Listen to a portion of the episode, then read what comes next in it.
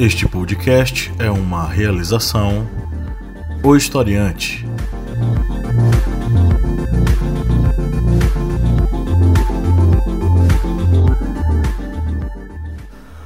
Olá, historiantes, bem-vindos mais uma vez ao nosso podcast, o podcast do Historiante sobre ciências humanas e que troca uma ideia bacana sobre os possíveis temas de redação para o Enem. Eu sou o professor Pablo Magalhães e aqui nessa mesa nós temos o Kleber Roberto. E aí, galera, beleza? O Márcio Fabiano. E aí, minha gente, mais uma semana, mais um tema. É nós aqui. E a Lídia Verônica. Oi, oi. E hoje nós temos a participação de um convidado especial que não é a nossa convidada. É um convidado que a Lídia vai dizer quem é. A gente tem um novo historiante aí no pedaço. E está em processo de gestação! Lídia está Tô grávida! grávida. Pegou todo mundo de surpresa aqui. É o bebê O historiante. Márcio tá com a cara.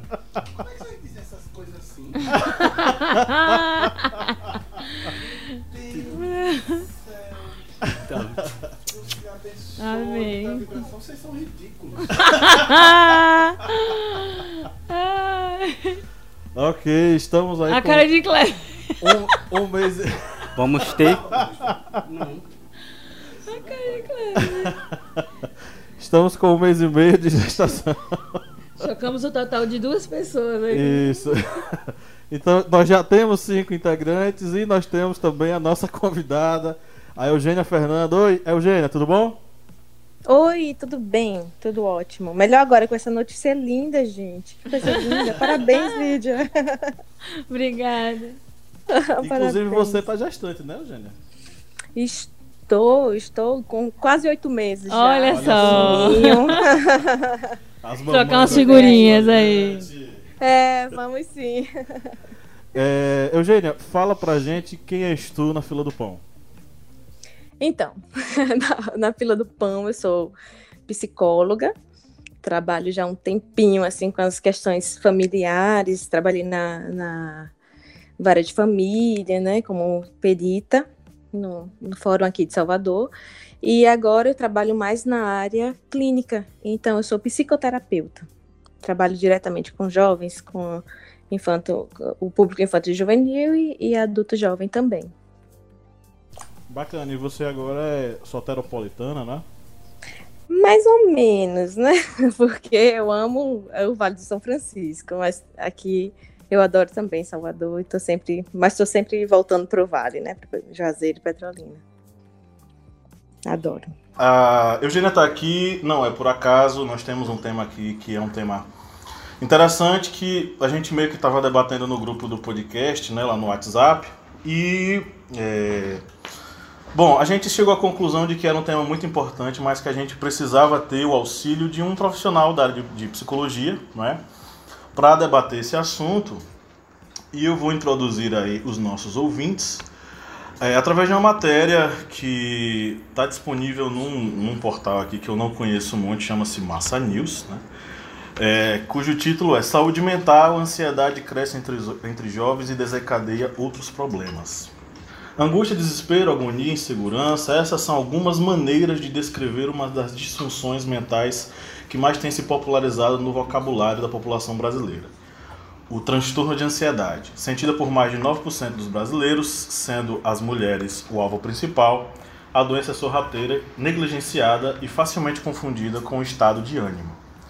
Sentir-se ansioso para um compromisso, um encontro ou uma entrevista de emprego é algo completamente comum a todos os seres humanos e é saudável desde que ocorra na medida certa.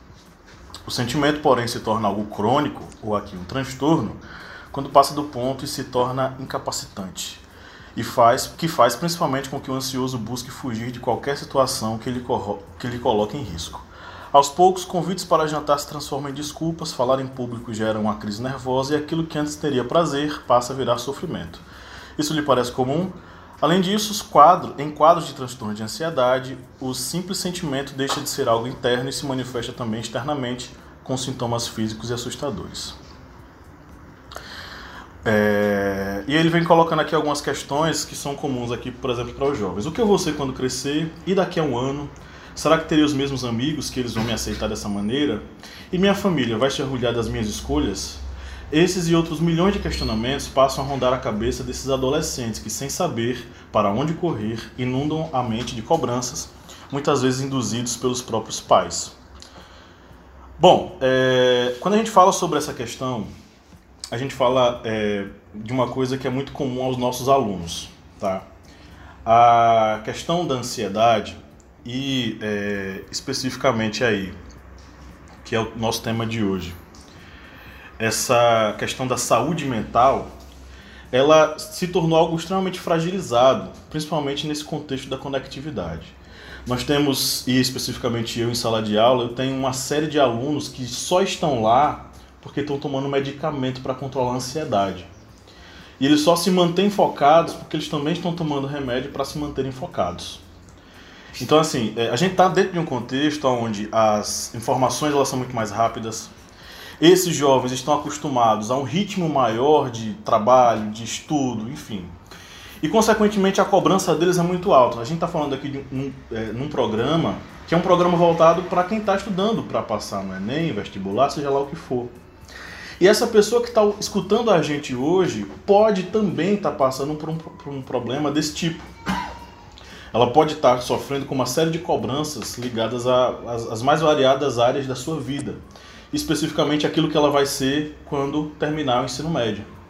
Então esse momento, que é um momento assim tão difícil, tão complicado, se torna um fardo para esses adolescentes.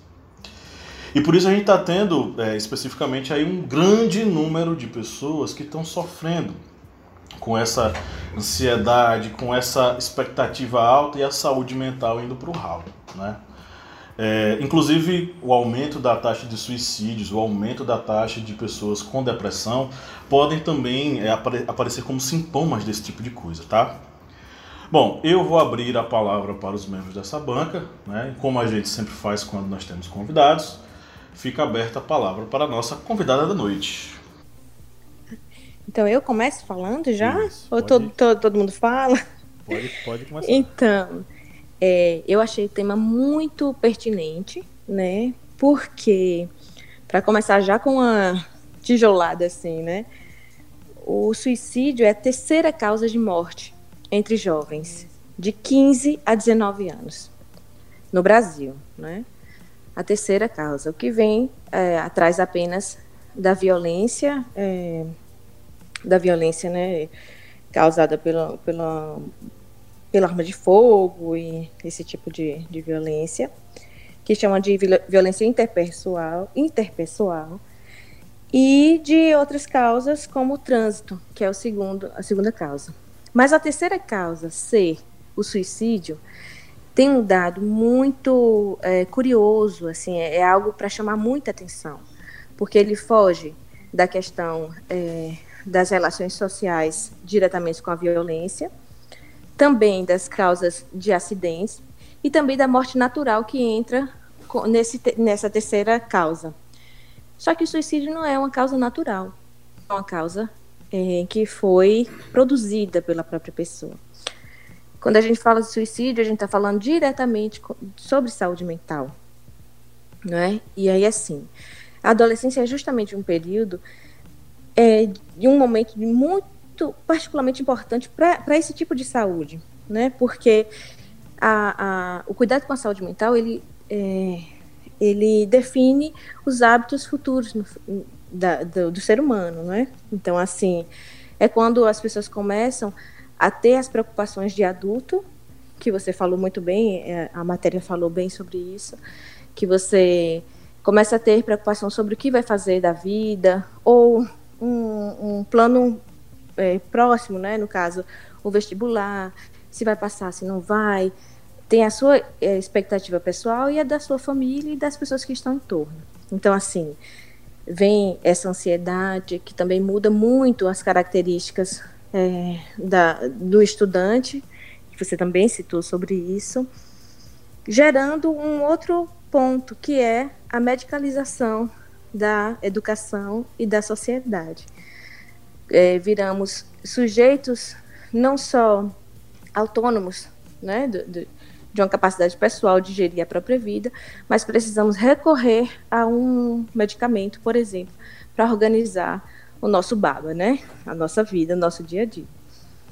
Então, assim, é preocupante, é um tema muito relevante. Se for um tema é, que, que caia no vestibular, é importante, no vestibular, no Enem, é importante lembrar que existe um fator social muito importante, é, é muito é, acentuado a lembrar. Assim, as relações sociais influ, elas influenciam muito na saúde mental, na saúde é, emocional, psicológica, não é? Então, eu acho que esse é um ponto que deve ser lembrado. É um ponto que a própria OMS, né, a Organização Mundial de Saúde, é, toca assim de forma é, bem pontual é, sobre a necessidade de políticas públicas que atendam ao jovem nesse momento, porque é, não se fala muito nisso, não é um assunto. A saúde mental do jovem ele não é, é um, um, ponto assim preponderante dentro dos, dos projetos de políticas públicas, sejam estaduais, governamentais. É. então é, é, algo que deve ser discutido e, e pensado. Vocês gostariam de perguntar alguma coisa? Assim, falei demais? Como é que tá? Me falem. Não, não, esse, essa questão que você falou aí da preocupação, né, do Estado, que o Estado não tem, né, com o psicológico do estudante, é, uhum. nessa, nessa leitura aí, buscando, né, é, conteúdo para trazer para o podcast, é, uma, um, um comportamento cultural que sempre me chamou a atenção foi a Coreia do Sul, né? E lá uhum. eles têm essa essa questão de, de exigir muito do adolescente, né? Tanto em Sim. casa quanto socialmente e o Estado, né? Ele é completamente voltado a essa questão do, do, do bom ensino para os alunos. Uhum. O que é uhum. estranho, né? Assim, eles não, não realmente não estão tão importando quanto o, o no Brasil, o, o Estado, em, em, primeiramente no psicológico do aluno, né? Sim, no esforço, no resultado e tudo. Mas uhum. eles, eles têm mecanismos, assim, é, eles têm estrutura, né, de educação muito boa. E no Brasil não tem, né? O que deixa o aluno, acho que ainda muito mais apreensivo com relação ao Isso. preparo, né? Porque com ele certeza. tem que ficar correndo ali para cá para poder é, completar o conteúdo, né? Então, de Isso. alguma forma, é, por mais que ele se esforce, né, e exija toda essa pressão, ele está um pouco sozinho na, no mar, né? É, no, no mar de, do, dos estudos, né? O conteúdo, o Estado não, não é assim tão, tão presente no, na boa educação do aluno, né? Mas ao, ao mesmo tempo cobra-se muito. Exatamente. Você entendeu o que eu quis dizer? É. Porque lá eles Entendi, cobram, não. mas eles oferecem boa educação. Aqui eles claro. cobram, mas não oferecem. Então, o aluno ele é duplamente abandonado, né? Isso, e primeiro que lá é, eles veem a educação como um investimento mesmo. Tanto que a família, ela busca, assim, ela está presente 100% na educação do filho. Né? Então, assim, é, a, a, eles veem como um investimento, isso é cobrado, mas uh, também existem os exageros lá, porque o, o, o, suicídio lá entre jovens, entre crianças, é altíssimo. E, e no Japão também. Então, assim, existe essa cobrança, existe essa espera que o jovem ele dê conta, não é? Assim, apesar de, de, de, ter uma fala comum, popular, que é, ah, é jovem, não faz nada, mas por que tanta preocupação? Só faz estudar, mas não é. A gente sabe que o jovem ele tem uma consciência é, sobre a própria vida, não é? E, e, sobre os planos futuros, que inclusive é algo, uma característica que tem mudado também ao longo da, acho que da última década, talvez, né? é algo recente, em que o jovem não tem planejado tanto o futuro.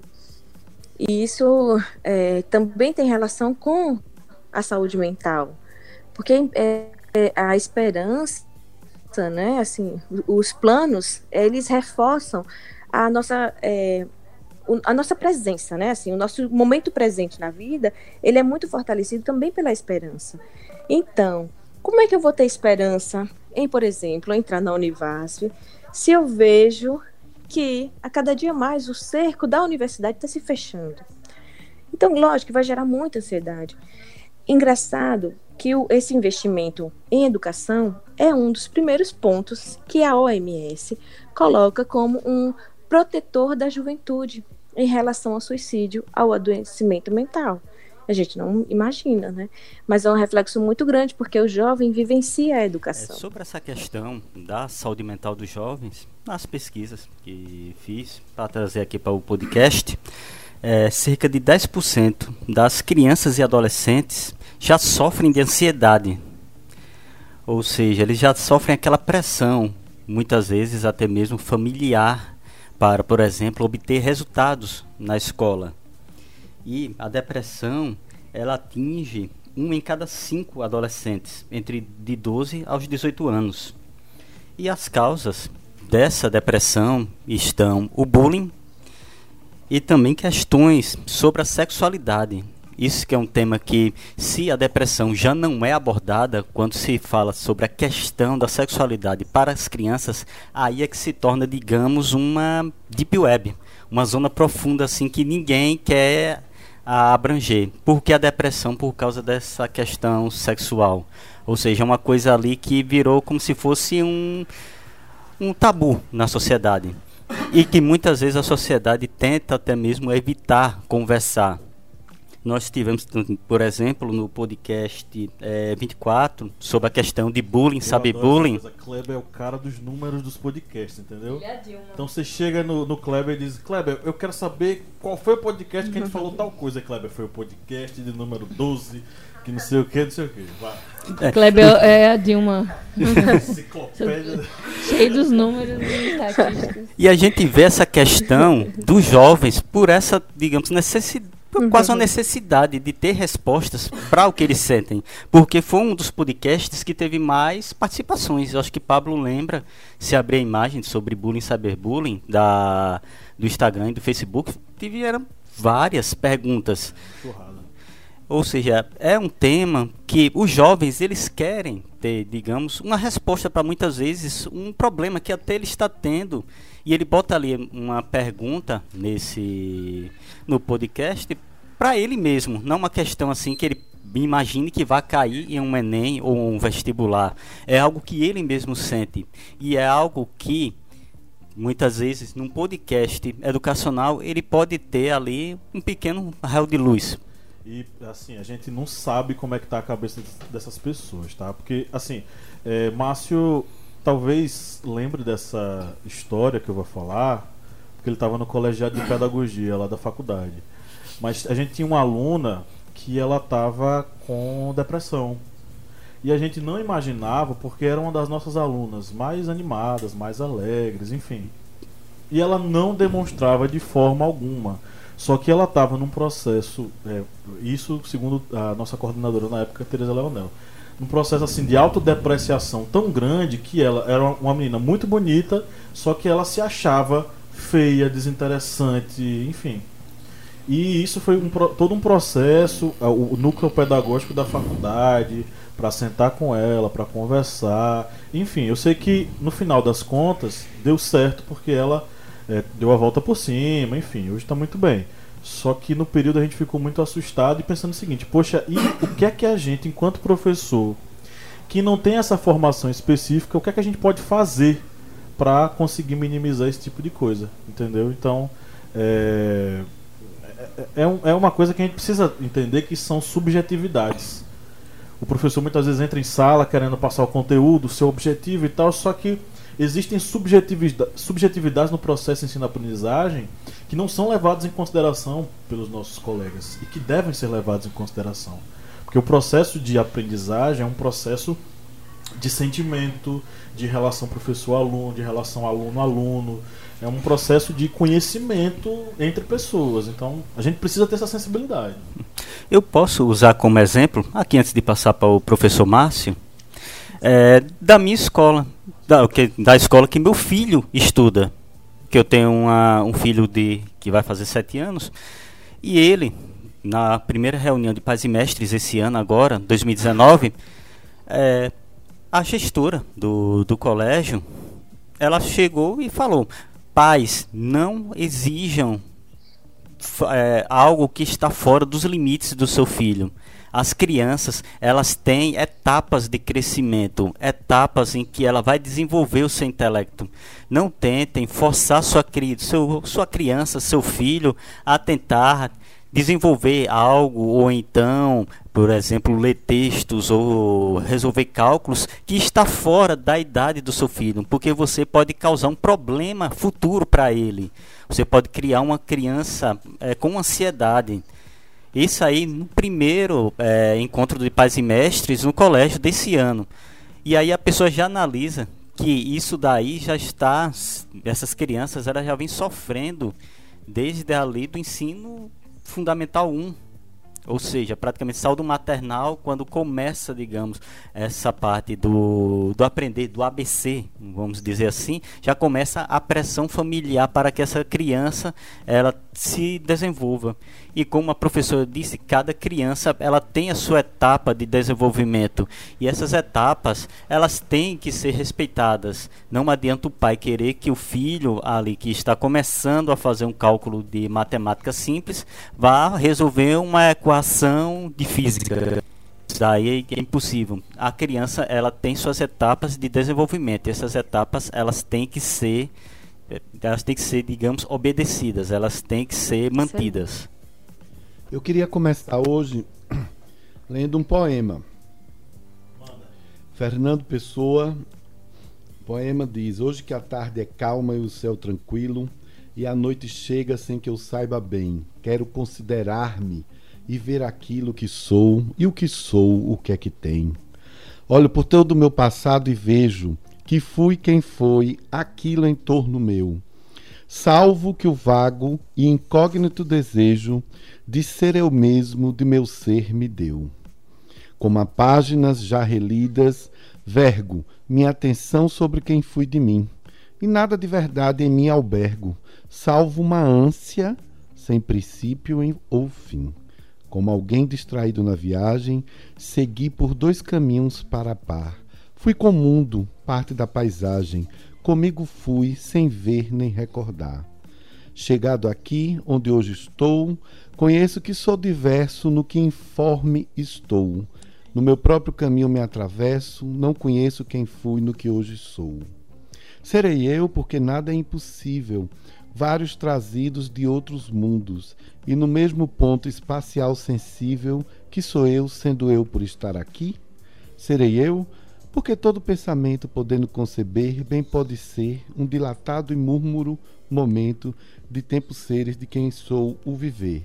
Eu trouxe esse poema de Fernando Pessoa, porque Fernando Pessoa, um poeta português sensacional, que mostrou ao mundo, através da nossa língua riquíssima, a língua portuguesa, as delicadezas, as angústias uh, da alma humana. Fernando Pessoa foi um homem, um homem do século passado, mas ele se tornou um poeta para qualquer século, né? Especialmente nos tempos em que hoje nós é, estamos vivendo. Eu tenho uma seguinte teoria, é, Fernanda. É, o mundo está muito louco, esquizofrênico, porque nós temos hoje quase, sei lá, 10 bilhões de pessoas uhum. vivendo na Terra e desses 10 bilhões, somente no máximo 5 mil são realmente pessoas extremamente relevantes, sejam na, seja na política, nas artes, nos esportes, no entretenimento, celebridades e tudo mais. Então restam aí 10 bilhões, não sei quantos mil, que estão tentando ser. E o que uhum. eu percebo na turma mais jovem, é, também de alunos, que tive na graduação é essa vontade de ser e de brilhar e de estrelar. Ora, isso é extremamente legítimo, extremamente humano. Eu particularmente estimulo muito meus alunos a que eles possam ter suas iniciativas pessoais e que possam seguir seus caminhos. Só que, gente, a gente precisa entender que a celebridade do outro não é a nossa. Né? A uhum. fama do outro não é necessariamente a nossa. Ninguém é igual a, a, ao outro. A gente não pode ser o outro. Existem pessoas que é, fazem sucesso no, no YouTube, nas redes sociais, e existem pessoas que tentam e não fazem, por motivos aos quais necessariamente é, não fazem delas. É, seres humanos inferiores. Não dá para ser feliz todo o tempo, não dá para ser uma celebridade todo o tempo. A gente precisa compreender que estar no planeta é estar passando por momentos, é querer avançar sim. Acho que a gente tem que estudar sim, sempre, da maneira que puder, mas sempre, como disse Kleber, em relação à, gestora do, do colégio do filho dele, entendendo os limites eu não posso ser um super atleta, um super atleta. Acho que provavelmente é, vou passar no mestrado, talvez eu faça um doutorado, mas eu não vou ser um super atleta, eu não vou ser um super lindo, eu não vou ser um super gostoso, eu não vou ser um super youtuber. A gente precisa, sei lá, focar compreender, entender a si mesmo. Por isso que eu trouxe esse poema de Fernando Pessoa. Quem eu sou, com quem eu ando, aonde eu estou caminhando uh, e tudo mais. Me angustia muito, às vezes, eu soube que tem gente que fica deprimida com a quantidade de likes nas suas redes sociais. Quer dizer, se não der aquele X número, as pessoas ficam é, chateadas, diminuídas, é, se sentindo inferiores. Nós precisamos estar muito atentos a isso, como professores, como debatedores. Eu não sou pai, eu sou tio de quatro sobrinhas. Sempre fico observando e, na medida que eu posso, eu digo a elas: olha, vamos caminhar, vamos ver o rio, vamos fazer outras coisas. Tem que viver esse momento valioso. É uma sobrinha de 21, uma de 6, uma de 4, uma de 3 e uma de 10 meses. Então a gente precisa dar uma dimensão mais humana e dizer a esse pessoal: é muito louco ficar ansioso. Outra coisa, aí é um recadinho para os pais. O que é que tu quer do teu filho, da tua filha? O diploma ou a felicidade? Dá para conciliar os dois? E se ele resolver fazer gastronomia? Não é? E se ela resolver fazer artes cênicas? Deixa eles decidirem, por que não? Cada um pode decidir o que fazer. Qual é o papel de um pai? Eu colegas, Fernando, não sei, eu, eu não sou, eu decidi não ser pai, nessa, eu decidi, aliás, não ser pai nessa encarnação. Admiro muito meu irmão e a minha irmã, que são o pai e mãe das minhas sobrinhas, mas acho que está faltando a gente chegar no olho a olho com essa moçada e dizer, olha, acalma, fica tranquilo vai ler Fernando Pessoa, vai ver o jogo, vai hum. namorar, ou então não vai fazer nada. o, o, o, o, grande Domênico De Masi, o sociólogo, ele diz uhum. isso, né? Na, claro, ócio no ócio criativo. criativo. Já diz isso, isso tem mais de 15 anos que ele falou uhum. isso, né? Acho que ele estava ali prevendo, deve ter acesso, muito inteligente ele, ele falou, para que tanta uhum. agonia? Não é? Para que tanta fobia? Tá todo mundo com, com, com, fobias, aí ficam com fobias de likes, fobias de computadores, fobias disso, fobia de, daquilo. É, a gente precisa estar tá muito atento a isso. Eu vou depois recitar um outro poema que é para poder dizer a esses nossos queridos e queridas do historiante: a gente quer ver vocês sim passando aí no Enem, mas a gente quer ver vocês felizes. Ah, que lindo. que lindo. Gente, eu posso falar uma coisa? Pode sim, pode sim. Posso, então. É, é, eu acho eu achei muito lindo assim a, a introdução que você deu à sua fala e me lembra é, como essas relações elas interferem diretamente no sujeito, né? Assim, na, naquela pessoa, seja criança, seja adolescente, e que vão ganhando é, palavrinhas assim, rótulos que não deveriam, né? É, Kleber falou muito bem, Klebinho, né? Assim, na intimidade de, de amigo de adolescente, a, é, de como os rótulos, assim, eles é, podem interferir muito na relação da criança. A criança não conseguiu fazer algo, o pai já, já fala que o menino é lerdo, já fala, já, já coloca nomes, assim, que não deveriam, inclusive os próprios rótulos psicológicos, psiquiátricos, eles são é, um demonstrativo de quanto a sociedade ela não dá espaço para criatividade também. Do, assim, porque nós não somos seres é, prontos, assim, a criança ela é um vir a ser, né? E nós, até nós também, assim, podemos mudar. Então, assim, determinar que um adolescente precisa entrar naquela faculdade, sabe? Eu preciso passar de ano naquele, sabe? Não dá um espaço da pessoa ter as próprias experiências. E assim, eu até lembrei de uma música que todo mundo, acho que todo mundo aí conhece, que é Somos quem podemos ser, sonhos que podemos ter. Né? Acho que tem tudo a ver com sua fala. Quando você diz assim, todo mundo quer ser artista, gente, a gente precisa também cuidar dos nossos sonhos e cuidar de quem a gente pode ser. E não também, assim, é, esperar é, aceitar também do outro uma limitação para quem a gente quer ser, né? Então, acho que é preciso olhar para esse lado também. Ah, sobre a escola, eu poderia falar uma coisinha, assim, que alguém tocou nesse ponto também. É que, assim, nas ciências humanas, né, seja no doutorado, mestrado, qualquer grau de instrução, não existe o, o tema, a termi, a, a, o nome é, ideologia de gênero. Não existe né? Foi algo criado dentro de uma bancada evangélica e que chegou, que foi jogado como um estigma para a escola. E dentro da escola, acho que foi Kleber que falou sobre a, a, a sexualidade, né? A homossexualidade, se não Sim, me engano. Foi. Então, como o jovem ele é afetado diretamente por isso também. Como isso é um fator que desencadeia assim ansiedade, e depressão e o suicídio. Então, assim, é impossível, não deveria ser possível um tema tão relevante como o bullying e tudo mais. Eu diria até que falar, proibir falar sobre o gênero ou sexualidade dentro da escola é um, é um bullying feito pelo Estado. Porque a segunda, é, o segundo ponto que a OMS coloca como apoio ao jovem é rede de apoio na saúde pública ou rede de apoio social, que envolve a escola também. Então são temas que não deveriam não ser ditos, né? A pessoa tem que ter espaço para fala. É isso.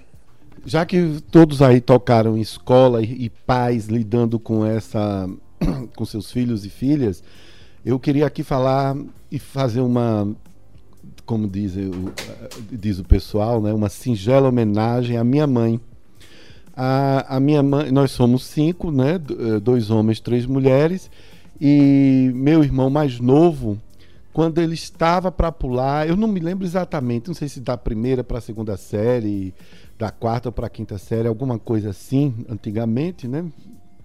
20 anos atrás, mais de 20 anos atrás, a professora muito ciosa, tal qual a, a, diretora da escola dos filhos de Kleber, chegou para a mamãe e disse: Olha, ele não vai ter capacidade, ele vai ter dificuldades se, ele, se a gente passar ele de ano.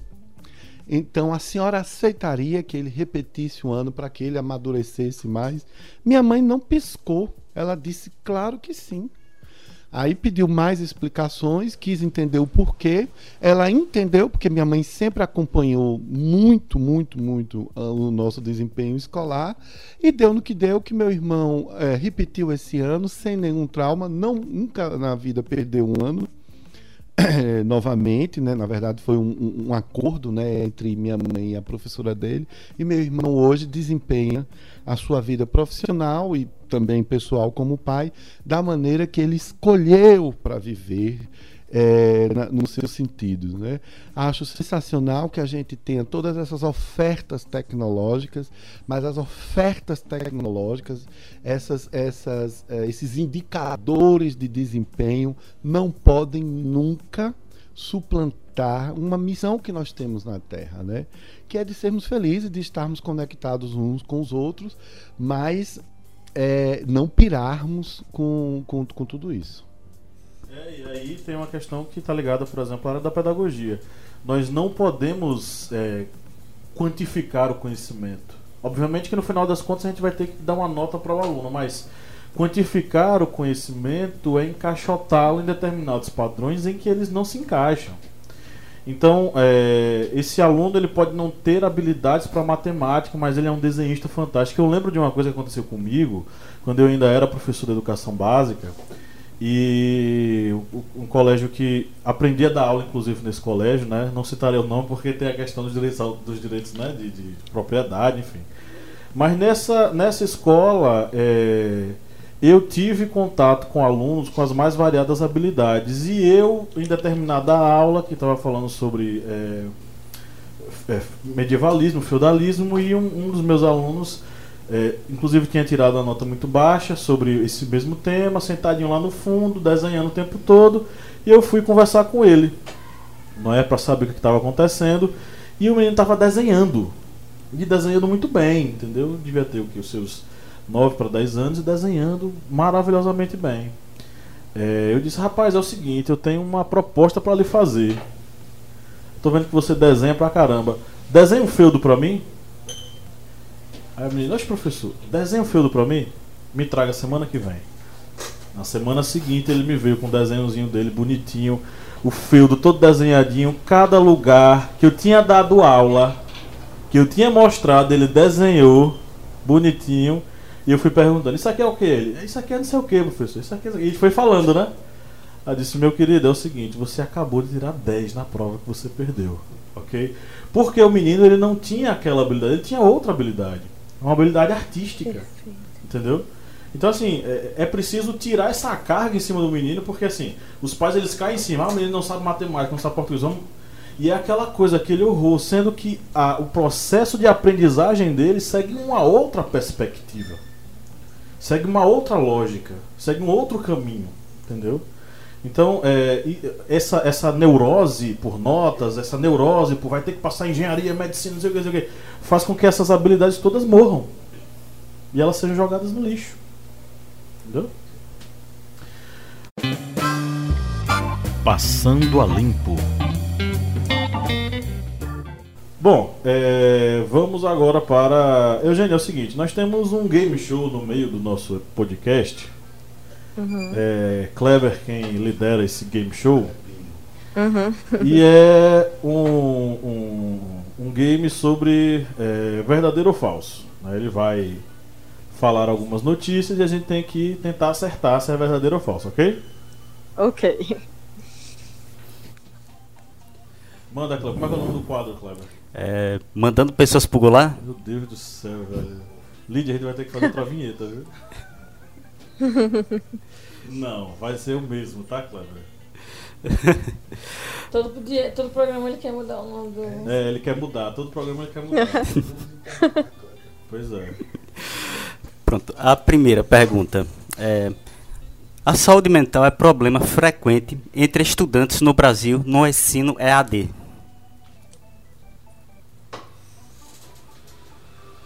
Verdadeiro. Eu também acho que é verdadeiro. Eu também ah. acho que é verdadeiro.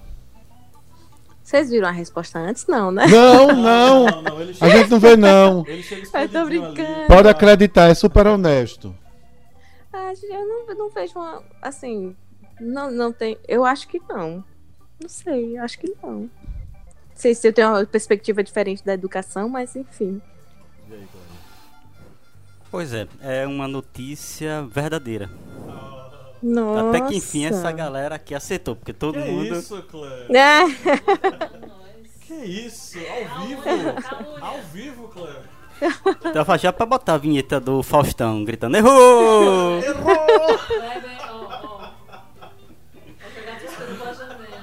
Massa aqui ficou revoltada aqui.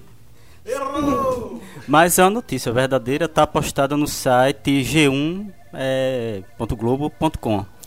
que no ensino EAD já está sendo identificado o aumento de estudantes com, com ansiedade, estresse e até depressão, mesmo com a facilidade do ensino sendo é, ofertado. Assim, a EAD, uhum. a pessoa estuda em casa, tudo. Muitas pessoas não acompanham muito bem as matérias e acaba tendo problemas em acompanhar determinadas disciplinas e isso acaba causando essa ansiedade e estresse por não estar conseguindo acompanhar. E algumas universidades, como por exemplo a Mackenzie, ele já tem um, de, um departamento com psicopedagogos exatamente para acompanhar esses estudantes nas cadeiras EAD que a faculdade oferece, porque foi uma das recomendações feitas pela instituição, porque eles começaram a identificar que muitos alunos eles estavam tendo problemas em acompanhar essas disciplinas. E foi uma recomendação até feita para outras universidades EAD, EADs, ter o acompanhamento ou à distância com o psicopedagogo ou o psicopedagogo está no polo da cidade para acompanhar esses alunos devido a esse crescimento no problemas com problemas de saúde mental entre esses alunos. Interessante. Ok. Manda a próxima. O próximo é, foge um pouquinho assim dessa temática voltada para os jovens, mas eu achei bem interessante. Mas eu não sei se é algo verdadeiro. É... O uso de, o uso de, celu, uso de celular, uso do celular prolonga a saúde mental em idosos. Ah, isso é verdadeira. Verdadeira. Ah, é? O uso do Eu- celular prolonga a saúde mental em idosos. Por quê? Por, quê? Por causa do estímulo ao Eu acho cérebro? que é verdadeira, É? sim. Ah, tá, tá, tá, tá, tudo bem. Tá. Eu não vou, eu não vou nem responder. Eu não vou nem. Ele já tá, ele já tá fazendo outro. Eu acho que é falso. Verdadeiro, verdadeiro. Eu acho que é falso. Inclusive, eu vi recentemente, recentemente não, tem uns aninhos, um estudo aí que contraria exatamente essa ideia aí. Na verdade, a internet está deixando as pessoas mais idosas, idosas mais cedo. A Eugênia falou o quê? Eu falei que é verdadeiro. Eu falei que é verdadeiro Que- também. Pronto, temos É. um 2 a 2 E a resposta é verdadeira também. É. É, É, e no, no, no, Ô, Clebinho, só um minutinho. No jovem é o contrário. é, Ah, o uso da internet no jovem causa um adoecimento psíquico bem considerável. E relacionado a tudo isso, né? Mas e para o idoso, não. Na matéria que eu li, inclusive, fala que essa, essa questão do feed do Facebook estar em ordem aleatória, né? De anos, datas, enfim, pode causar um certo tipo de Alzheimer precoce, né? É, foi exatamente essa o que é interessante, porque nos jovens vem a causar alguns problemas, mas nos idosos não. Isso. Segundo o professor de fisiologia da faculdade da Universidade Federal do Rio Grande do Norte, é, Mário Miguel, ele indica que o uso de celular por idosos vem a estimular tanto funções cognitivas como memória, eh, velocidade de resposta e também até do raciocínio desses idosos.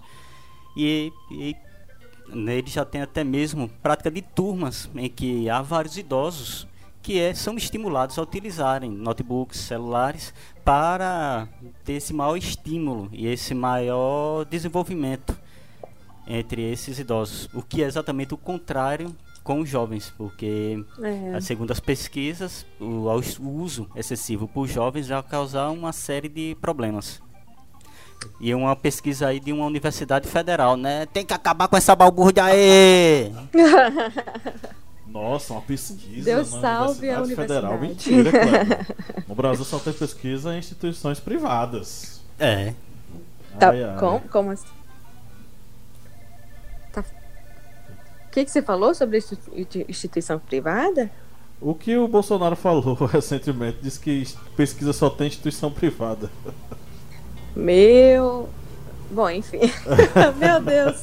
Ele chegou a falar Não, isso. Gente, pelo amor de Deus, a universidade pública, ela influencia inclusive na saúde mental das pessoas. É, não, Porque assim, são 90% das pesquisas no Brasil são de instituições públicas.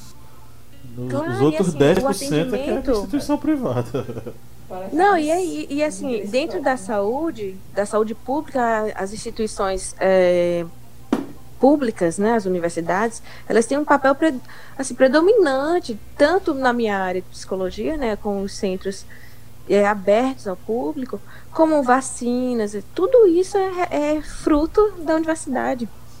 Então não existe isso, gente. Sim, sim, não, é disparate, né? Aqui, na verdade, aqui nesse podcast, o pessoal já tá dizendo que a gente, todo, todo o programa, a gente resolve detonar o Bolsonaro e o Olavo de Carvalho. Então, então seguindo aí a tradição, estamos mais uma vez aí detonando esses cabos. É, Bom, agora a gente vai para nossa, o nosso quadro com as interações dos nossos seguidores. Ah, é? Então tá.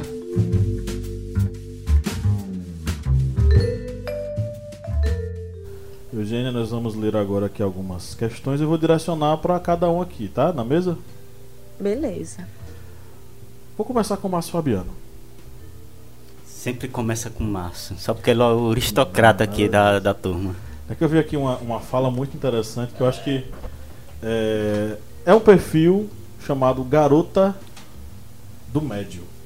É, a Tainara falou o seguinte: a pergunta é: qual seria seu argumento se o tema da redação do Enem fosse a saúde mental dos jovens brasileiros? Ela falou o seguinte: a falta de dinheiro para Xerox. O crush não tá nem aí. Matérias acumuladas e não ver o filme dos Vingadores Ultimato pode causar demência no jovem brasileiro. Muito bem, Tainara, concordo com você.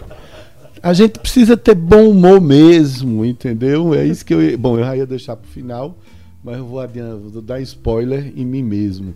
A gente precisa, é, de vez em quando, entender que a gente não é um vigador, a gente não é a Mulher Maravilha, o super-homem, a gente é falho, a gente é humano, você tá certa, o crush não te dá ousadia, aí você sofre, eu também sofro quando os meus crushes não me dão a menor ousadia, a gente tem vontade de chorar, a gente bota ali no Spotify assim, devia ter assim, sofrência no Spotify, é isso mesmo, tá sem a grana para Xerox, é, por um motivo ou por outro, pelas agonias, quem mora em cidades grandes que tem dificuldades de mobilidade, então, quando sai de casa para ir para o colégio, para a escola, para a universidade, gasta muito tempo nesse, nesse trânsito.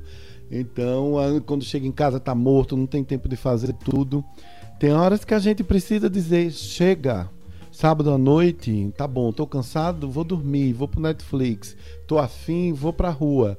Amanhã, domingão, vou ver minha avó, vou tomar um chocolate. Sabe que assim não a vida perde a graça, na minha opinião. Ok. É... Kleber Roberto. Nós. Eu, eu peguei essa. Não, nessa não. Kleber. Tá procurando a mais difícil, viu? Não, era uma que falava. Cadê? Pra torar o couro. Não, não é não. Vamos com o nosso Pablo Henrique, o nosso playlisteiro, tá? Pablo Henrique, um abraço. Será que ele fica chateado quando a gente chama ele de playlisteiro? Acho que não, que ele sempre participa. Pablo é um apelido. Não queremos a saúde do jovem brasileiro em risco. é um apelido carinhoso, tá, Pablo? Eu sei que você está escutando a gente. É um apelido extremamente carinhoso, do fundo do coração. Né, Lídia? É, com certeza. Vamos lá. Cleber Roberto, Pablo Henrique vai falar o seguinte. A, entre aspas, perfeição de vida incansável causado pelo grande excesso de informação da internet além da doutrinação de quem não estuda ou trabalha é vagabundo, entre aspas. Fato que ganhou força depois de Vargas e do regime militar. Eita, Pablo foi bem profundo. Mas vamos lá. É, nesse momento, com, com essa, digamos, essa expansão da internet, do acesso das pessoas para a informação e principalmente para outros profiles de pessoas, algo que já foi comentado aqui no início desse podcast, é aquelas pessoas que se sentem, digamos, mais é, retraídas, mais é, deprimidas por verem aquele padrão de determinadas pessoas e não conseguirem alcançar, alcançar aquele, digamos, objetivo, aquele ideal ah, eu quero ser o, é, o digital influencer com 100 mil seguidores e a pessoa não não vai conseguir. Muitas pessoas não conseguem isso porque isso é algo difícil, é algo que a pessoa tem que entender que são poucas pessoas que vão conseguir alcançar esse objetivo e não deve ficar deprimida por falta desse é, de conseguir esse ideal que é tanto tão divulgado aí principalmente pela pela mídia e também com a facilidade da, da internet porque como já dito nesse início, muitas pessoas se sentem tristes por causa da quantidade de likes em uma postagem sua. Muitas pessoas fazem até mesmo coisas absurdas apenas pela questão de ver mais likes e mais seguidores em sua conta ali na rede social ou então no seu vídeo no YouTube, por exemplo. E isso daí vem causando uma série de problemas nos jovens. Porque, como já dito, muitos jovens eles vão ter aquilo como é ideal e não vão conseguir alcançar esse ideal. E muitas vezes eles não conseguem ver que a vida é um tem uma série de caminhos. Você pode ser, por exemplo, é, aquela pessoa que tem muitos seguidores na rede social. Mas se você não tiver muitos seguidores na rede social, beleza, você pode procurar um outro caminho. Você pode procurar é, estudar para se tornar aí um bom profissional. Ah, eu não passei no concurso público que eu queria mas você pode ser profissional em outra área, você pode se tornar aí o criador de uma de uma empresa nova aí. uma startup. Uma startup aqui, nós tivemos a invasão de um gato aqui no, no podcast aqui Ei, na Fred, mesa. por favor, saia daqui, Fred. Aí ele vai entender muito. É, Fernanda, que aqui tem, digamos, umas invasões de gatos aqui do professor Pablo. Eu amo gato. Adoro gatos. Aí, esse jovem que não consegue passar nesse concurso, ele acaba muitas vezes entrando, ficando deprimido por não alcançar isso, mas ele pode criar uma nova empresa, ele pode se tornar dono de uma startup, se continuar seus estudos, continuar a ver a vida com, digamos, vários olhos, ou seja, não apenas com aquele cabrecho de cavalo que a sociedade diz, você vai ter que ser isso e é isso e acabou. Menino veste azul, menina veste rosa. Não. Você tem que ver a vida por vários caminhos, por várias vias, porque a partir do momento em que você vai se focar apenas naquele objetivo, você não conseguir aquilo ali, muitas vezes a pessoa pode se sentir ali no meio de um vazio, porque dedicou muito de sua vida apenas aquilo ali. E a vida é cheia de, de vias, é cheia de projetos, é cheia de conquistas. A pessoa não pode focar sua, sua vida apenas em uma coisa. E sobre a questão da da política de trabalho, de vagas e ditadura militar, de quem não trabalha é, é vagabundo, isso daí já é um conceito que vem desde aquela lei da vadiagem no início da República, em que se prendiam pessoas que estivessem ali vadios. Isso aí foi uma questão de controle social, principalmente com relação à população negra, que era um período em que já houve a abolição da, da escravatura e com a abolição da escravatura, houve praticamente no ano seguinte já a proclamação da República. E com a abolição da escravatura, um grande contingente de trabalhadores negros, eles acabaram sendo substituídos dentro dessas zonas rurais por imigrantes de outras regiões, por exemplo, japoneses ou italianos. E a grande mão de obra negra acabou indo para as cidades. E uma forma de se controlar essa população negra que estava indo para as cidades era o que? Uma lei e a lei da vadiagem, juntamente com a lei da capoeira, era uma forma, digamos, de estimular essa, esse controle social contra a população negra, que era uma população que não teve acesso aí à educação ou às terras devido a leis que existiram desde o tempo do Brasil Império e que dessa forma acabou excluindo a população afrodescendente de acesso a itens básicos como sua terra para morar e a educação.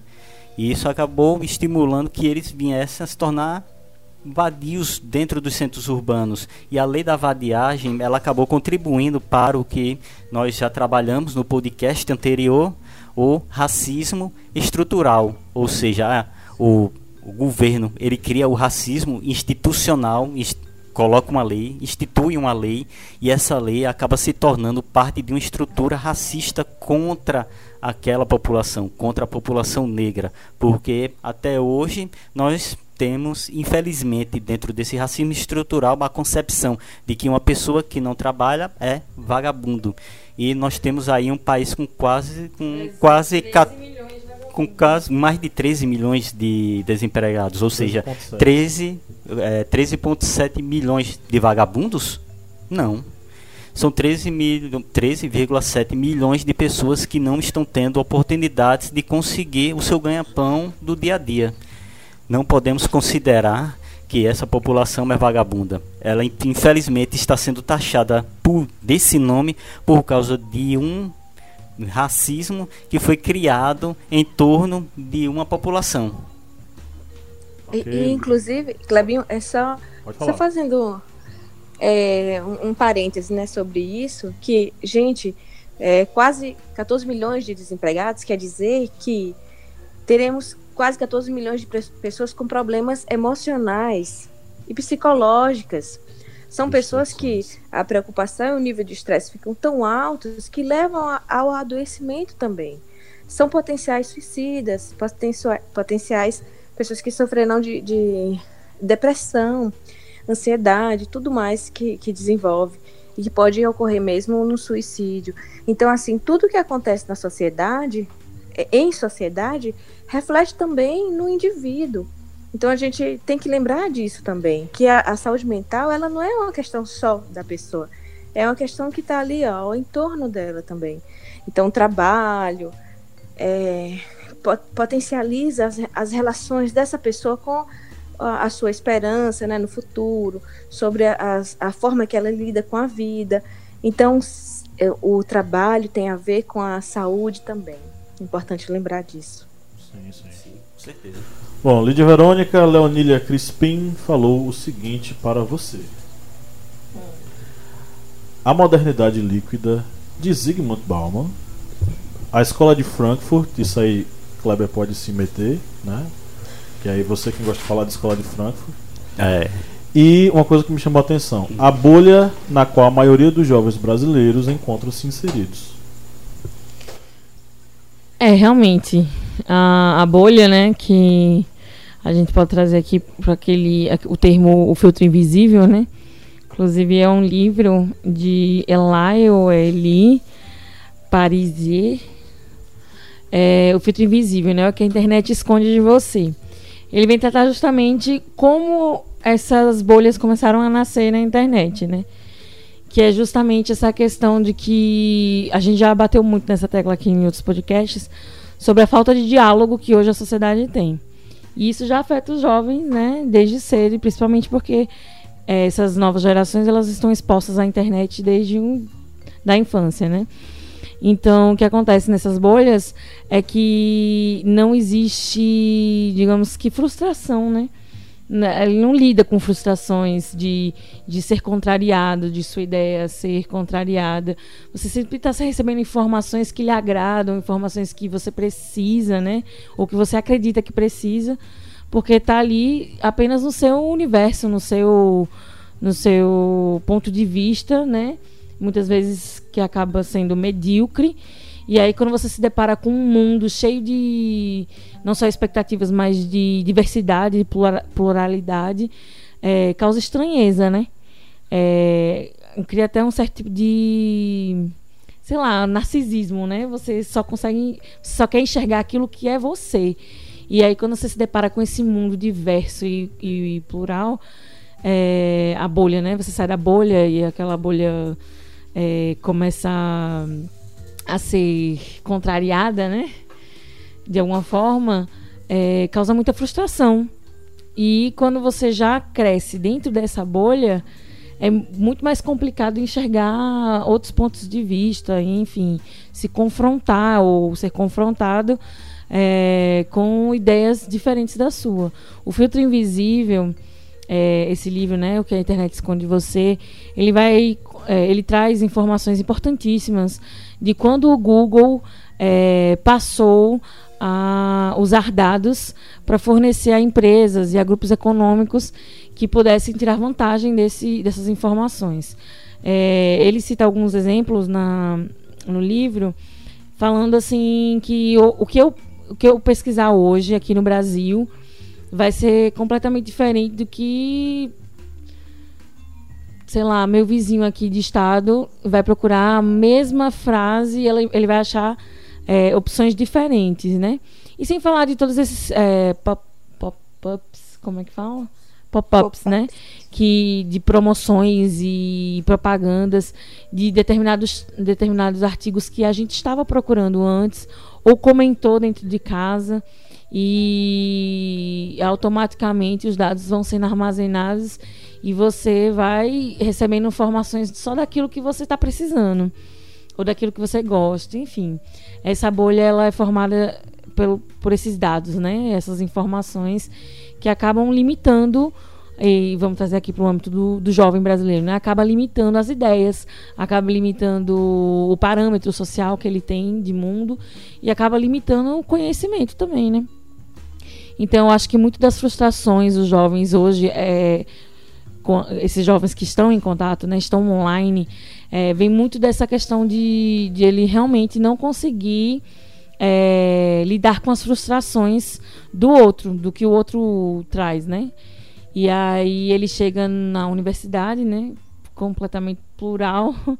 E também se, se depara com diversos universos que vão de encontro, né? Com, com toda aquela ideia criada dentro da bolha, enfim. É, seria muito interessante usar isso para a questão do, dos transtornos mentais, né? É, o comportamento social, aquilo que você é exposto, né, durante sua vida inteira, as ideias que lhe são roubadas, né? As informações que lhe são roubadas é, por simplesmente é, priorizar o comércio, né? E, enfim, a publicidade, ela tem um, uma influência, assim, tremenda, né? No, no, no fator social, assim, no, no comportamento social, justamente porque a, a publicidade estuda, né? Os padrões, os comportamentos e oferece não só produtos, serviços, como estilo de vida, né? Então, enfim, eu acho que eu também usaria esse, esse, essa, esse argumento, né? Arroba Leonília Crispim. Uh, eu usaria também, eu gosto muito desse tema, né? E ela falou também de Bauman, né? Da, da liquidez também usaria bastante. Eu, eu, eu gosto muito, quando eu fazia publicidade, eu usava bastante nos meus trabalhos é, acadêmicos. É, Bauman era uma fonte bem segura para mim, porque justamente reflete essa liquidez social em, em lidar com as frustrações, né? E o jovem tem essa. Como eu posso. Essa, esses sentimentos voláteis, né? Eles vão e voltam e, enfim. Isso causa um certo desconforto, desequilíbrio e, enfim. enfim, enfim, enfim. Mas terminando aqui minha linha de raciocínio, eu usaria Bauman, eu usaria o filtro invisível, eu leria um pouquinho mais aí, quem quiser é, ir atrás dessa, desse livro. Eu acho muito interessante. Os, ele trata com fatos, né? É, essa verdade, e inclusive ele traz as informações do Google quando ele informa os usuários de que o Google está pass pass passou a usar os dados dos, dos, seus usuários. E é bem interessante porque abre muito a sua mente para esse universo que existe dentro da internet e que existem bolhas realmente, é, grupos sociais, enfim, influenciados pelo, pelo seu próprio jeito de viver, né? Enfim, não vou falar mais bola. Mas, é, para terminar, é isso mesmo. Eu usaria, eu achei o argumento maravilhoso da Lucélia, Lucília Crispim. É muito bom, muito rico e muito atual, né? Essa questão das frustrações e da, da sociedade líquida, ela está diretamente ligada às frustrações dos jovens hoje. Ok. É... Eugênia, essa é para você. É o nosso hum. querido Vitor Hugo Ferreira, mineiro, que está sempre aqui batendo ponto com a gente, todo o programa. Ele deixou uma mensagem. Ele falou o seguinte: uhum. Freud dizia que existem padrões inconscientes que moldam as relações em grupo. Felicidade, aceitação pelo grupo e a estética também. Nesse sentido, a padronização fomentada pela globalização acaba marginalizando parcela dos jovens gerando uma enorme busca por aceitação e marginalizando certos grupos sociais, colaborando para o aumento da depressão e tal. Dá para falar da modernidade líquida de Bauman também. Uhum. Muito bacana. Pronto? Pronto. Tudo isso, né? Na verdade, sim, tudo isso é, é interessante. Ele é, usou Freud de uma forma. Freud falava bastante sobre a relação social também, né? Sobre o, o, o inconsciente. É, tem um termo chamado é, inconsciente coletivo que não é de Freud, mas que retrata um pouco essa questão também de como o social influencia nas relações individuais, não é? Ah, achei interessante também quando ele fala. É, ah, eu me perdi na, na fala dele. Você, Posso, que ele fala. Ah, sim, sobre os grupos sociais que são Isso. marginalizados. Eu, eu acho que vocês perceberam que eu uso muito essa questão social como influenciador na saúde psíquica. Falei bastante disso, né? Eu concordo com ele, assim, as pessoas começam a querer se colocar em um lugar e quem não alcança isso é marginalizado. E sim, assim, isso é um fato corriqueiro e, e muito é, muito presente hoje na, na nossa sociedade atual. Assim, a gente pode ver como influenciou as relações, por exemplo, a, essa separação dos, dos, partidos políticos, né? Assim, se você era um bolsominion, se você era outra coisa, então ficou as famílias tiveram uma, uma divergência grande e que, que influenciou nas emoções que você é, refletia no outro, né? Então, assim, até isso é, ficou bem óbvio, assim, como se encaixar em um grupo fez diferença em relações tão próximas como relações pessoais. Imagine nas relações sociais, né, na, na, na, nossa relação extensa, né, assim, entre os amigos, colegas de trabalho, colegas é, e pessoas que a gente é, conhece. Então, eu acho não sei se eu respondi, eu sei, sim, mas sim. eu achei interessante o argumento dele. Assim, eu acho que passa por aí mesmo.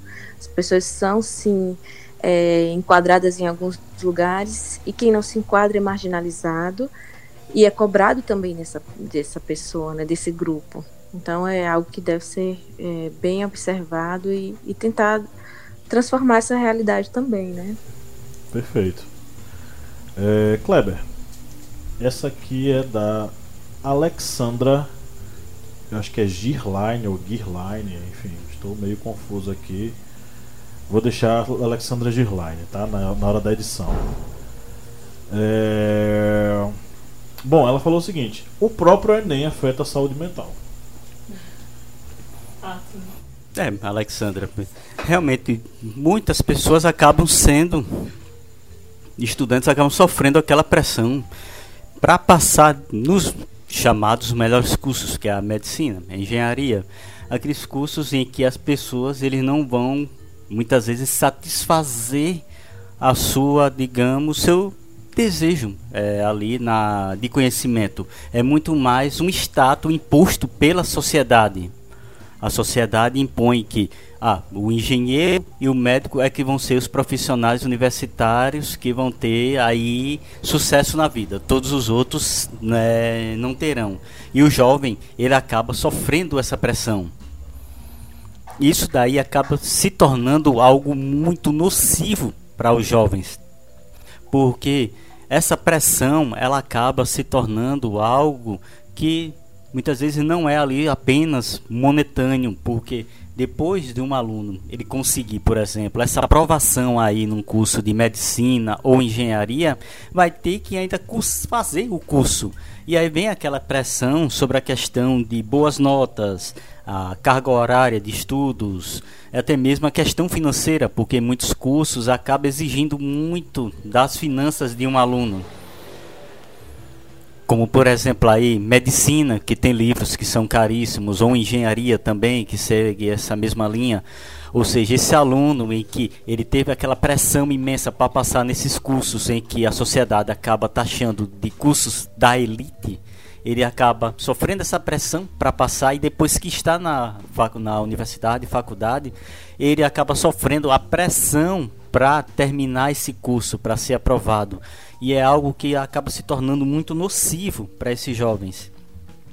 É, tem uma informação até na, no jornal da USP que fala sobre esses transtornos que vêm é, aumentando entre os jovens da, na universidade, que estão dentro da universidade acabam sofrendo essa pressão pela aprovação.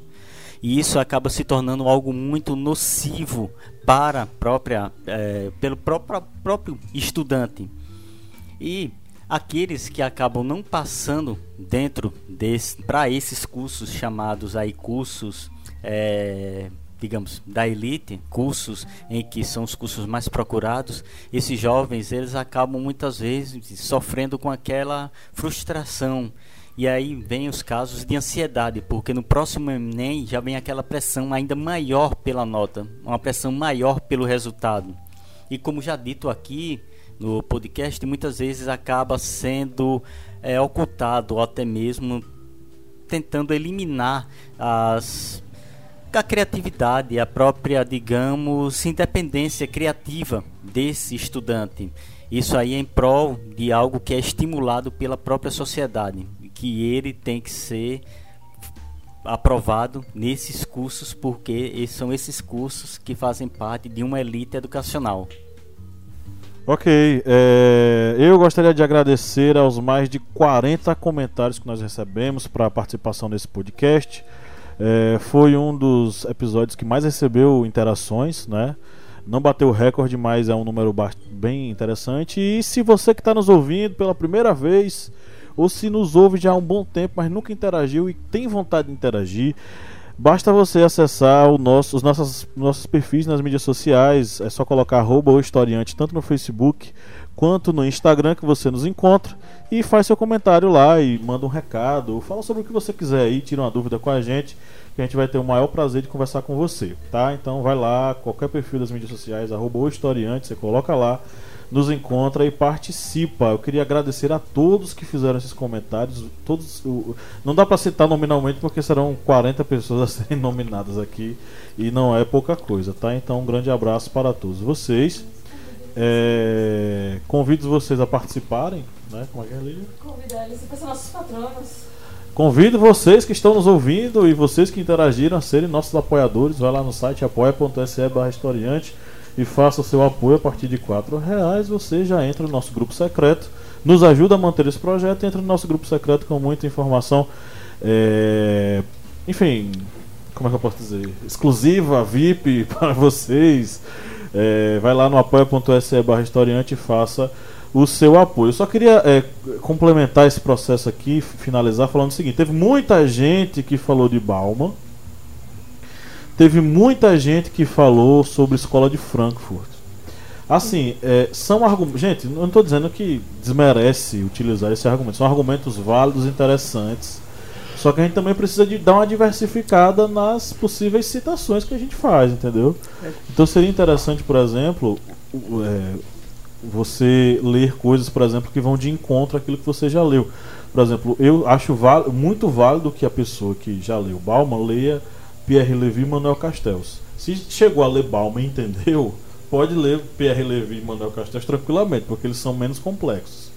É, mas que incorpore ainda mais esse arcabouço teórico. Quando você fala, por exemplo, de saúde mental, a gente falou muito aqui sobre uma coisa que é negligenciada, por exemplo, a questão da felicidade, você atingir a sua felicidade, sem necessariamente você basear as suas relações com Uh, enfim, aquilo que você vê nas mídias sociais, você tomar para si.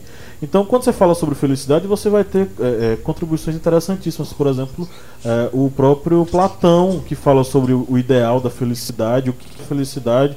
Obviamente que ele fala sobre uma perspectiva do mundo das ideias, né? uma questão de idealização, aquilo que será o perfeito, o belo, enfim. E aí a gente tem o conceito de ser platônico, enfim. Mas a gente precisa entender que o processo de felicidade é um processo de construção. E é interessante, por exemplo, que você trabalhe com os, os filósofos existencialistas, por exemplo, Jean-Paul Sartre, que eu já citei aqui em outros episódios, quando ele fala que o, o, o, o, ser humano ele é fadado à liberdade. Então, o processo de atingir a felicidade depende única e exclusivamente do ser humano, aquele indivíduo ali. Entendeu? Então a gente precisa dar uma diversificada nesse processo para a gente poder incrementar ainda mais a nossa uh, redação. Fale, Cláudio. Teve uma participante que ela fez até a citação sobre um filósofo coreano, acho que o professor Pablo pode pesquisar, que está no History. Ele, ela fez uma citação sobre um filósofo, é Byung-Chul Han. E esse filósofo, ele aborda exatamente essa questão que é similar à questão de Bauman, que ele indica que a sociedade ela vem substituindo a questão do deve fazer, ou seja, eu vou fazer isso, essa obrigação, esse objetivo, pelo pode fazer. E nessa substituição do pode fazer, a pessoa ela acaba se auto-explorando. Ou seja, esse pode fazer, eu posso fazer tudo. Eu, eu tenho que ser fazer tudo e tenho que ser bom em tudo que eu estou fazendo. E a pessoa ela vai acaba tendo essa sensação de que se eu não estou conseguindo fazer todas essas, digamos, esses objetivos, essas obrigações, eu não estou tendo sucesso, eu não estou conseguindo alcançar esse objetivo, que é fazer várias atividades, vários, é, digamos, vários trabalhos ao mesmo tempo. E essa pessoa ela acaba se sobrecarregando. Isso ele chama de uma autoexploração, ou seja, a pessoa está se autoexplorando e muitas vezes isso causa sérios transtornos para esta pessoa, para este indivíduo. E esse é um autor bom para ser citado, porque é um autor que é agora é, contemporâneo e as obras dele, eu acho que já tem umas duas obras que estão aí traduzidas para o português. É, Byung-Chul Han, que é um coreano, e ele faz essa abordagem muito bem. E só sobre essa questão da indústria da escola de Frankfurt, é aquela, é, eles abordam a questão da indústria cultural, que é aquela indústria em que faz a cultura para ser consumida pelas pessoas. E se você for fazer a prova do Enem e for utilizar a questão da indústria da cultura para essa abordagem do problema de saúde mental nos jovens brasileiros, você vai ter que abordar da seguinte forma, que a indústria cultural, ela acaba criando aquela cultura para ser consumida, e os jovens eles acabam não tendo a condição de consumir essa cultura, porque é uma cultura muitas vezes cara, não tem acesso, por exemplo, financeiro para adquirir aquilo que é exposto pela cultura. Vamos dizer, por exemplo, a nova camisa do Cristiano Ronaldo no Juventus ela deve sair em torno aí do que? 400, 500 reais. Muitos jovens que gostam de futebol, mas não têm poder aquisitivo, eles podem muitas vezes se sentir mais entristecidos por ver aquele outro coleguinha dele que conseguiu aquela camisa original. E isso, essa questão da indústria cultural, ela pode pesar nesse sentido, em que eles acabam oferecendo uma cultura para ser consumida e os jovens eles acabam não tendo condição financeira para adquirir esses produtos oferecidos pela essa indústria cultural. Aí você já está falando uma coisa, já poderia citar Edgar Morin, quando ele fala sobre a questão é. da ideia de, do voyeurismo de, consumo, de consumo. Aí já vai para Balma de novo, o fetiche que ele pega do conceito marxista, insere dentro da sociedade de consumidores. Aí vai para. É, Theodor Adorno, Marx Horkheimer. Aí por aí fazer vai. um podcast só sobre esses caras. Fernanda, tem alguma. algum ponto que queira comentar? Ai, tenho, né? É, é o seguinte: é importante que você que, está ouvindo nesse momento saiba que você já é alguém, né? Eu acho que desde criança a gente ouve assim muitas colocam é, muitas condições, né? Olha, você tem que passar e tal, estudar para ser alguém.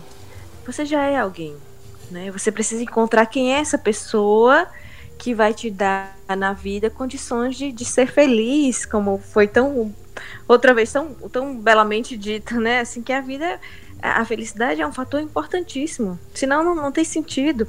E aí eu lembro de outro filósofo, que é um filósofo, um filósofo que eu gosto muito, que, que fala assim: eu devia estar contente porque eu tenho um emprego, sou um dito cidadão respeitado e ganho 4 mil cruzeiros por mês. que, né, Raul, tra... Raul Seixas, né, gente? Não é um filósofo, é Raul Seixas. É, mas ele, ele traz isso assim. Ele era formado em filosofia. Sério? Eu pensei que ele fosse só jornalista. Não, não, ele foi. Ó, advogado, na verdade. Eu pensei que ele fosse advogado. Mas ele, ele é um. É, é, mas, né, na realidade, ele é um filósofo, assim, né? Estudando ou não. Mas, assim, ele traz isso. Olha que importante. É, às vezes a pessoa tem tudo, conseguiu é uma forma de, de ganhar dinheiro e não é feliz. Então, assim, é importante na escolha do, do curso que você quer fazer é, pensar nisso também. O, o, o, que que te realiza, o que que te bota no mundo como alguém que está feliz com aquilo também. Senão, não, e daí, né? Que você se é. pergunta, e daí? Com certeza. Ok, é, é, Eugênia, é o seguinte, agora, é porque Kleber chama de Fernanda, eu, eu me, na hora de falar Eugênia, eu fico muito confuso. Mas, Eugênia Fernanda. Uhum. É, agora é a hora do, dos pinga-fogos. O Márcio vai fazer um pinga-fogo pra Kleber, Kleber vai fazer um pinga-fogo pra Márcio. E você pode se meter no meio do caminho, tá? tá Escolha tá um lado com quem você quer ficar, com o Homem de Ferro, com o Capitão América, enfim. Pinga-fogo pro Márcio. Vamos lá, meninos. Quem começa? Você. Ano, na semana passada fui eu. Ah, é, lembrei. Professor Márcio. E também para a nossa convidada, é, Eugênia Fernanda. E também para os membros aqui da nossa mesa redonda, que não é uma mesa redonda. Birô redondo. É, nosso birô retangular.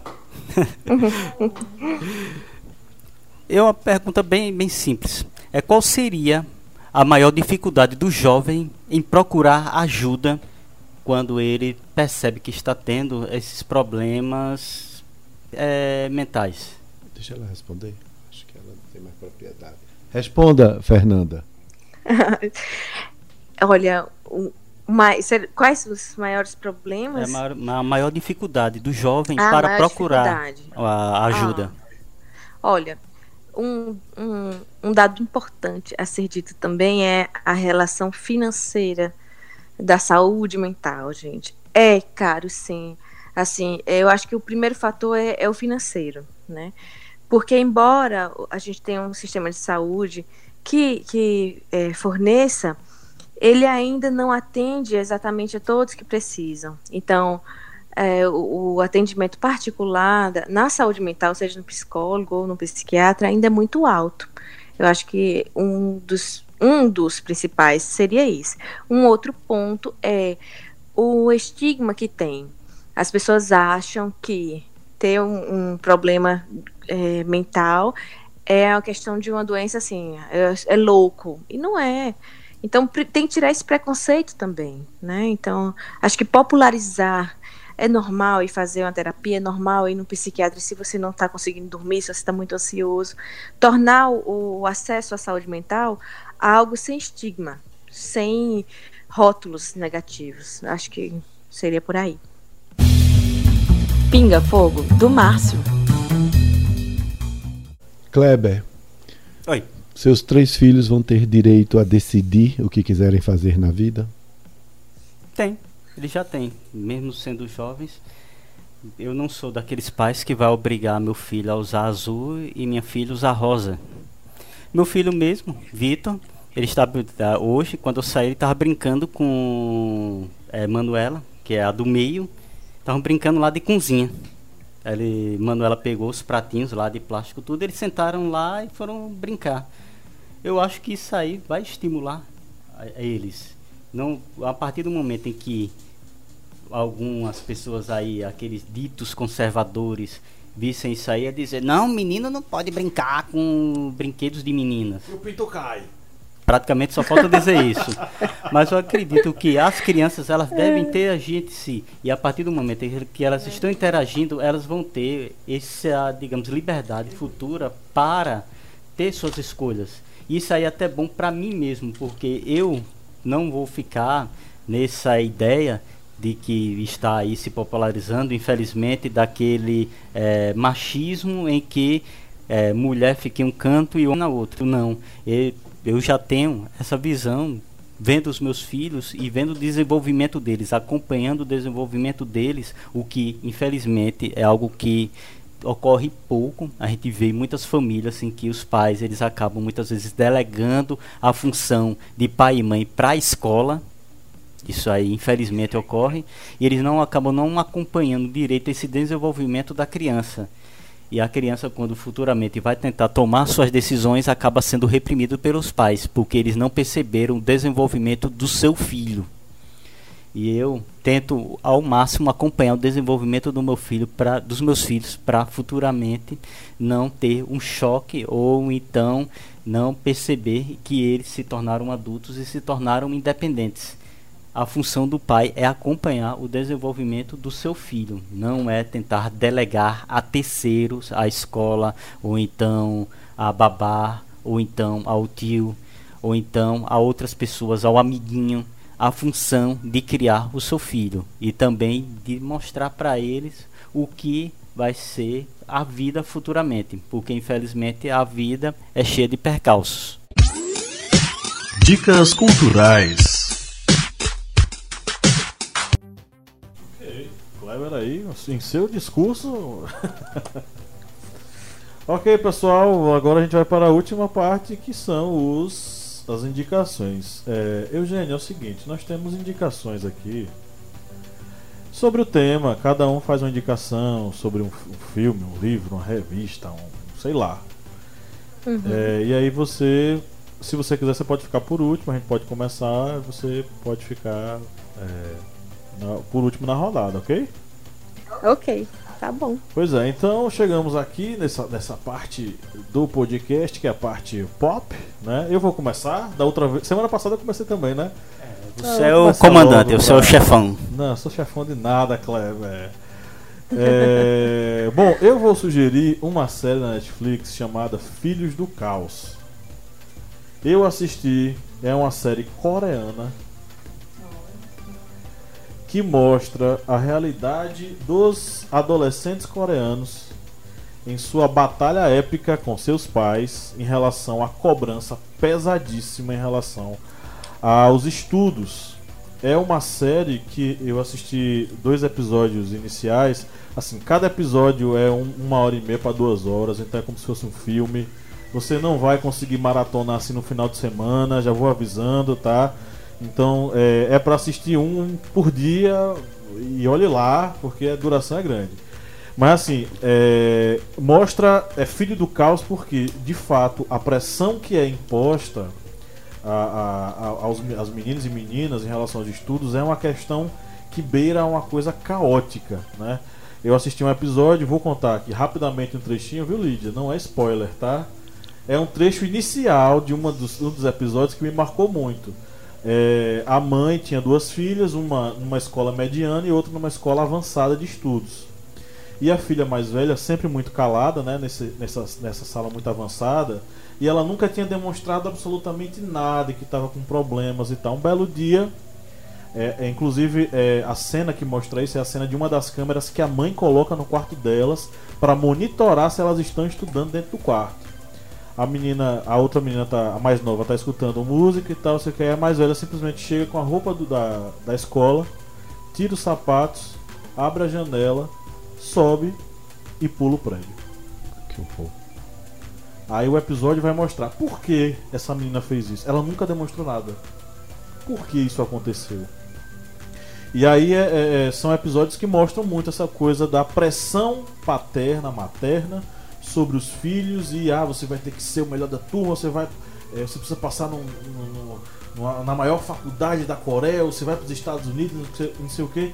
E inclusive nesse episódio a mãe fica jogando na cara das meninas, porque eu defendi meu doutorado nos Estados Unidos, em Nova York, na universidade tal, e vocês não conseguem fazer um, um cálculo simples, o quê. Então é uma pressão muito grande que é imposta, é, é, e, e lembrei muito dos meus alunos nesse processo. Eu tenho alunos que estão com o emocional destruído pela cobrança em, em casa, por causa isso, essa expectativa em cima deles, essa cobrança pesada e, essas- e esses meninos doentes mentalmente, doentes emocionalmente e que requerem, e aí professores que estão nos ouvindo, requerem sensibilidade.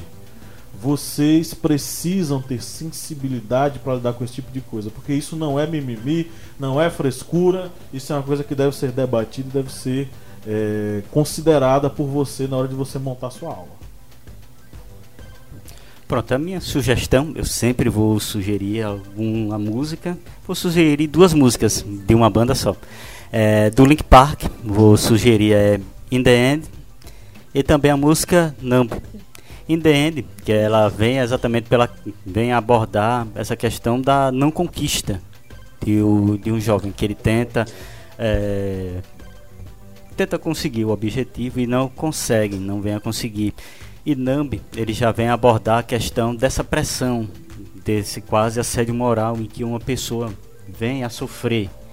São duas músicas do Link Park. Link Park, se vocês recordarem, foi a banda em que o vocalista é, Chester Bimington ele infelizmente cometeu suicídio devido aí a problemas que dizem depressivos. Ele teve uma infância aí que sofreu abusos, tudo. E é uma demonstração de que muitas vezes a pessoa ali, ele não demonstra visivelmente que está com aqueles problemas. Ele demonstrava através da música, através das letras que tinha esses problemas, mas não aparentava isso. Infelizmente, é, veio a tirar a própria vida, o vocalista Link Park. E é, vou também aqui indicar um filme, que é um filme que eu acho que o Márcio já assistiu aqui. Ele vai curtir esse filme, que é, é Pequena Miss Sunshine. Little Miss Sunshine. Que, esse, que ele aborda essa questão, digamos, das várias é, problemas de saúde mental dentro de uma família. E ele aborda de, uma forma que não é aquela forma, digamos, como um documentário, um, que é diretamente um suco, uma porrada.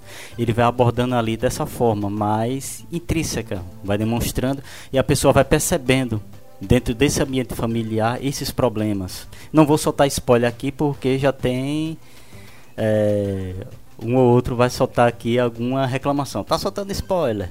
Mas é um filme que eu indico, porque vocês vão ver essa questão desse, desses problemas, por exemplo, da depressão dentro de um ambiente familiar. É um filme que eu indico, é um filme que vale a pena todos assistirem. Ele, eu vou indicar a música também. Antes da minha indicação, como eu prometi, eu vou encerrar minha participação só que dessa vez com um poema de Manuel Bandeira, poeta brasileiro, recifense pernambucano. Oração para aviadores, Santa Clara clareai estes ares, dai-nos ventos regulares de feição, estes mares, estes ares clareai. Santa Clara dai-nos sol, se baixar a serração, alumiai, meus olhos na serração, estes montes e horizontes clareai. Santa Clara, no mau tempo, sustentai nossas asas, a salvo de árvores, casas e penedos, nossas asas governai. Santa Clara, clareai, afastai todo risco, por amor de São Francisco, vosso mestre, vosso pai. Santa Clara, todo risco dissipai. Santa Clara, clareai. Tem quando você ficar meio baixo astral. Manuel Bandeira, Fernando Pessoa, Clarice Lispector, Flor Bela Espanca, uma portuguesa sensacional. Tá certo, minha gente? Nada de baixo astral. Eu vou indicar o livro que eu já falei, O Ócio Criativo do sociólogo italiano Domenico De Masi. Eu vou indicar uma música do Luiz Lins, que é Eu Tô Bem, é, eu acho essa música um desabafo, na verdade, eu acho essa música um grito de socorro. E eu vou falar um trechinho da música que eu acho que é, é incrível, né? Que ele fala assim. É, tudo que eu passo pra me suportar desde cedo, tudo que eu passo em segredo, a lágrima oculta por trás do sorriso, eu preciso lidar com os meus medos. Dias passam e nada muda. Digo que tô bem, mas preciso de ajuda. Nada contra a dor, mas me afogo na culpa. Vocês me ouvem, mas ninguém me escuta. E aí ele fala: Eu tô bem, eu tô bem, eu tô bem, eu tô bem. E é justamente, eu acho que a maioria das pessoas, especialmente os, os suicidas que pegam seus familiares de surpresa, né?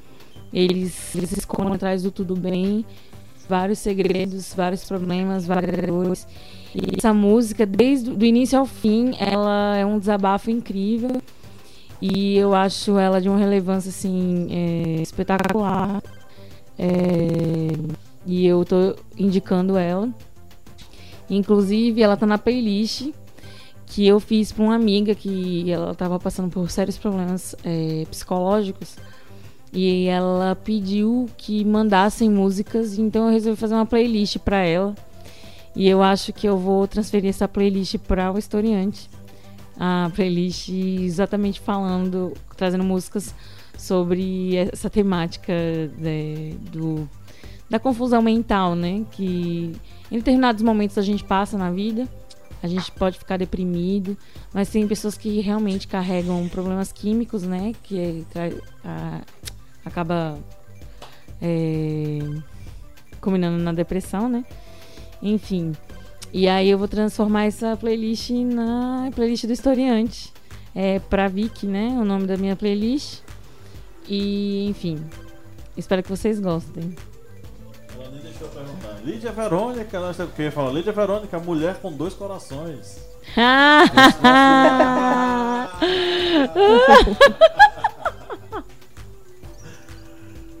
é, Eugênia, fica à vontade.